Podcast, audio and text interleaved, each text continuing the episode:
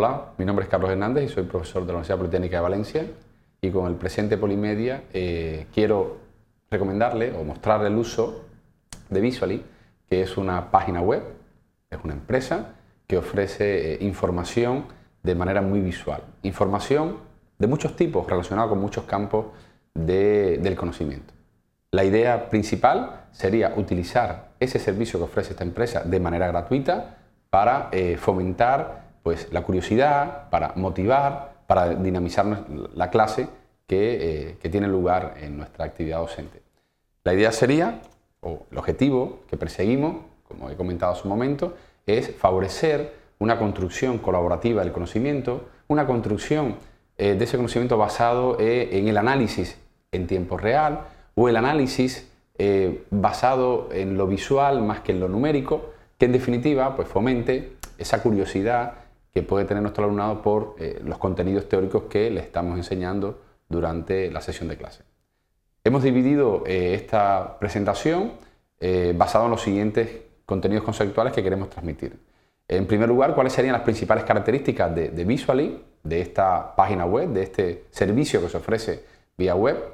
Digo las principales características porque tiene muchas y en los minutos restantes pues sería imposible describirlas todas. Asimismo, también sería muy interesante eh, hacer énfasis en que cualquier cosa que esté basado en el uso de una página web o en el acceso a una página web, pues evidentemente el aspecto que ésta tiene o la información que se muestra o las posibilidades que ofrece, pues van cambiando de forma eh, periódica en el tiempo, con lo cual pues siempre se dan las principales características o se le resume, tanto a usted que visualiza el vídeo como a nuestros alumnos, pues las principales características y que a partir de ahí pues se puede establecer el trabajo a desarrollar con esa información. Y como comentaba también, la idea sería bueno, ver cómo Visually, y bueno, también que sirva esto quizás como una cosa genérica, cómo este tipo de servicio pues, puede ser utilizado dentro de nuestra clase e incluso más allá. Quizás eh, sería interesante pensar cuando estamos enseñando y cuando estamos aprendiendo también de nuestros alumnos, con sus comentarios, con sus sugerencias, con sus observaciones, pues poder intentar mantener, si es posible, basado en las tecnologías que actualmente tenemos de la comunicación, pues mantener un enlace, mantener una comunicación de sesión a sesión. Pues la idea sería utilizar este tipo de servicio dentro de la clase para dinamizar eh, nuestro discurso, para dinamizar lo que se está aprendiendo y evidentemente pues también para motivar, para eh, recomendar la, la revisión de este tipo de servicios fuera de ella y que si encuentran o si consideran que puede ser interesante información que se publica o que ven ahí para la clase siguiente, pues evidentemente lo puedan recomendar y de esa manera mantener el nexo durante las diferentes semanas que dura el curso. Bien, eh, Visually, de manera muy resumida,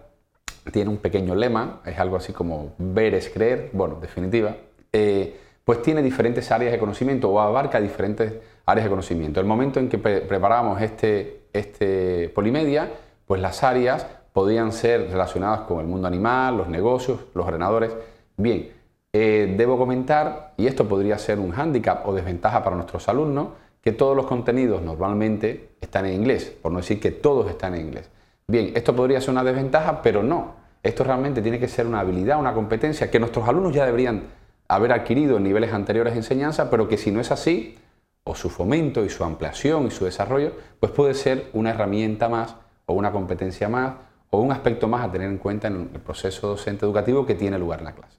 Pues como comentaba, las áreas son muchas. En nuestro caso, que nos relacionamos con el mundo de las telecomunicaciones, el aspecto de la tecnología es el que más se, adecua a los contenidos que tratamos en clase. Pero como comentaba, eh, en función de, de, su campo de conocimiento, pues deberá indagar en los diferentes gráficos o información que aparecen relacionados con las diferentes áreas temáticas.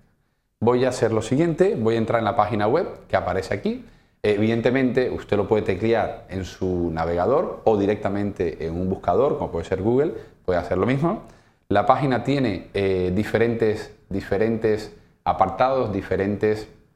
eh, subapartados, etc. Bueno, pues le invito a que si lo tiene bien la, la revise. Yo lo que voy a hacer en este caso, por el tiempo que dispongo para hacer la presentación, voy a ir, por ejemplo, a el aspecto de tecnología.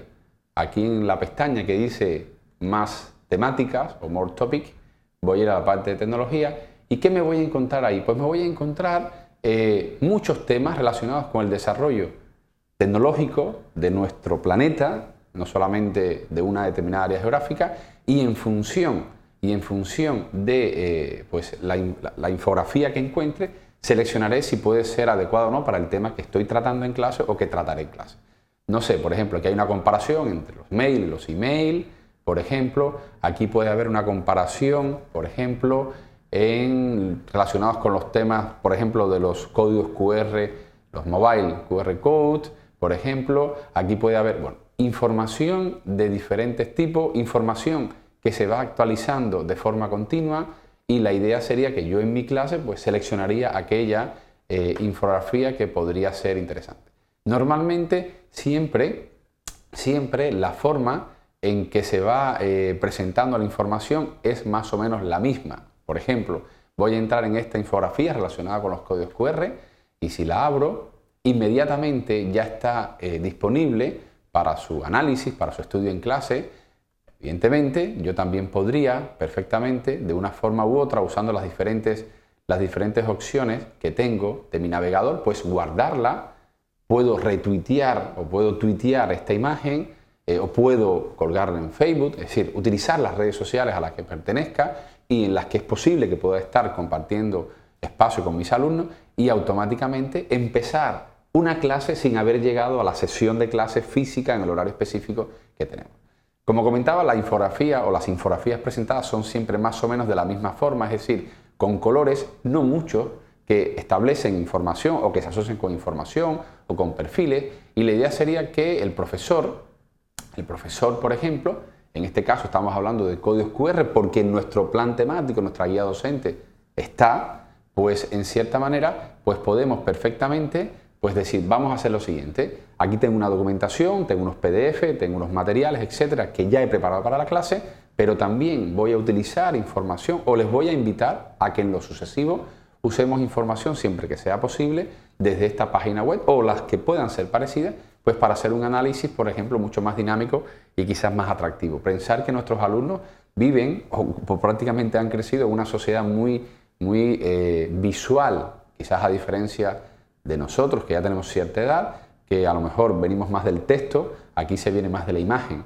de la imagen que vale más que mil palabras. Bueno, le dejo esto al profesor para que sea el encargado de adecuar ¿no? su uso en clase. Por ejemplo, aquí se puede ver que el uso o los 10 usos más populares ¿no? en el campo de los negocios, pues para este caso los códigos QR son los que aparecen ahí. A partir de ahí pues haríamos análisis. Evidentemente tendríamos que siempre invitar a una reflexión crítica sobre esta información esta información no deja de ser preparada por alguien o por alguna institución, siempre tiene que estar nuestra visión crítica, es decir, crítica positiva, pues no sé hasta qué punto, de manera general, esos 10 usos más populares en nuestro país o nuestra geográfica sea así o no. Es decir, es invitar a una reflexión constante desde el primer momento que uno pues, presenta el servicio.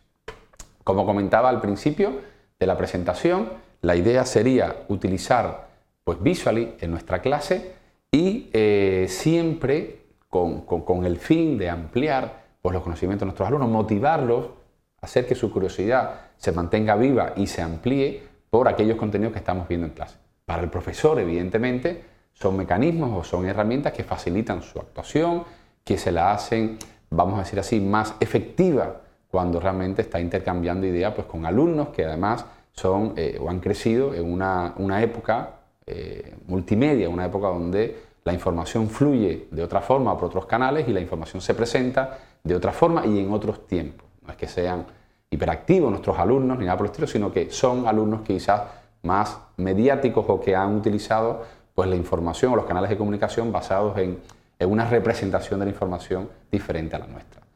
Eh, si lo tiene bien, pues le invito a que revise la página web, no hay que registrarse para obtener información, Siempre es posible hacerlo porque en función de que uno sea usuario registrado o no, pues tienen más información o más acceso o acceso a más servicios, etc. Pero bueno, eso ya lo dejo tanto al criterio del profesor, si tiene a bien recomendarlo en clase, como de sus propios alumnos cuando utilicen esto como, eh, como elemento, como herramienta más en su proceso de aprendizaje.